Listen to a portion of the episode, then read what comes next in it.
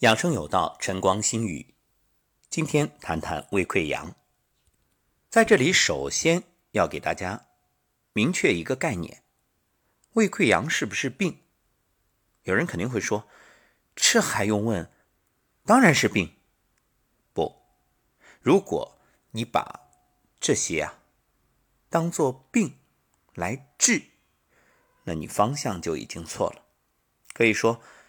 一出手就有问题，为啥呀？因为这不是病，这是一种自我保护。我们这么说吧，很多人不是死于疾病，而是死于无知。现代医学把各种癌症还有慢性病，什么肝癌、肺癌、肿瘤、肾炎等等，包括常见的糖尿病、痛风等，统称为基因表达异常。但其实，以更高的智慧来看，这些问题的根源是谁呀？都是你自己，自己错误的使用身体带来的必然结果。可以说有因必有果。比如有人爱吃油腻的食物，那时间长了，血管里面就会堆积很多垃圾，这些垃圾脂肪会影响人体血液正常流动。为了保持血液正常供给，人体就本能的要升高血压，促进血液流动。这个道理很简单，想想看，你住在楼上，水打不上来怎么办？加压啊，水压是不是就升高了呀？一个道理嘛。所以你说高血压是病吗？但是现代医学呢，对付高血压的思路完全是错的，它是从现象上去治疗，就忽略了治病的根源。对于高血压患者，西医给的方法就是降压药，而且告诉你四个字：终身服药。各位，如果说药能治病，那应该是药到病除才是正常的。那终身服药是怎么回事？怎么解释？那这只能说明它没有效果，它只是在控制。而且控制到最后，就导致衍生出很多其他的问题。因为这个降压药确实药到不是病除，是药到显效，如它的名字，确实把血压降下来了，立竿见影。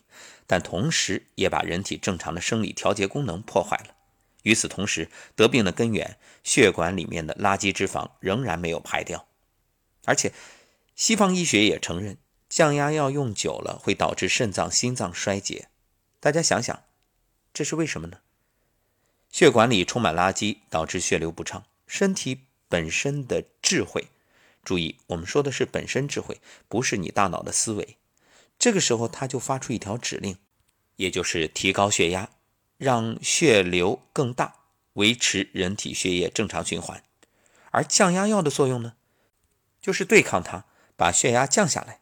于是血流又慢了，血流慢以后，血管里的垃圾就冲不走了，于是，在肾脏里形成尿毒症，最终就形成肾脏衰竭。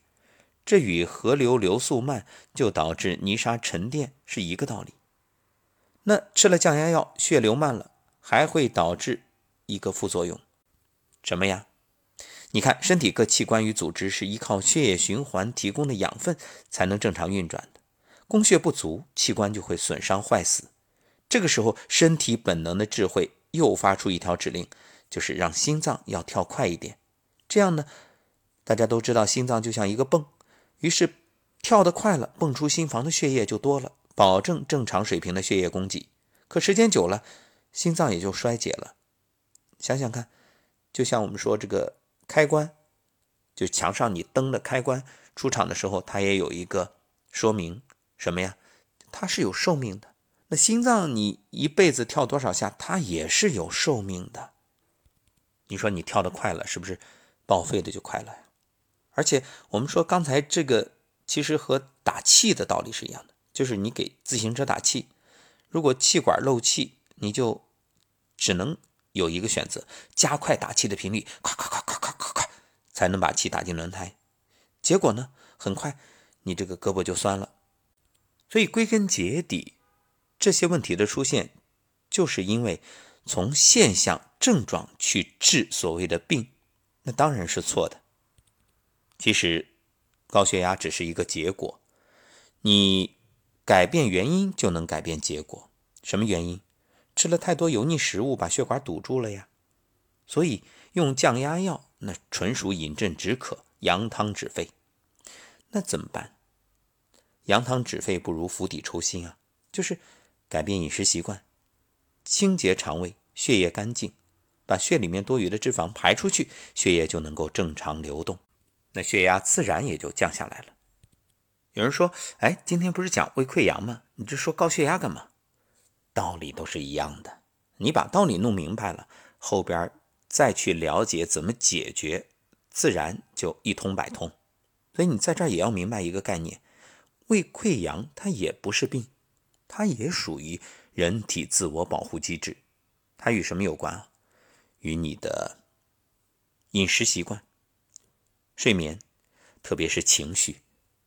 都有关系，包括很多人压力特别大，哎，导致胃溃疡。那到底怎么办呢？不着急，下一期我们接着谈。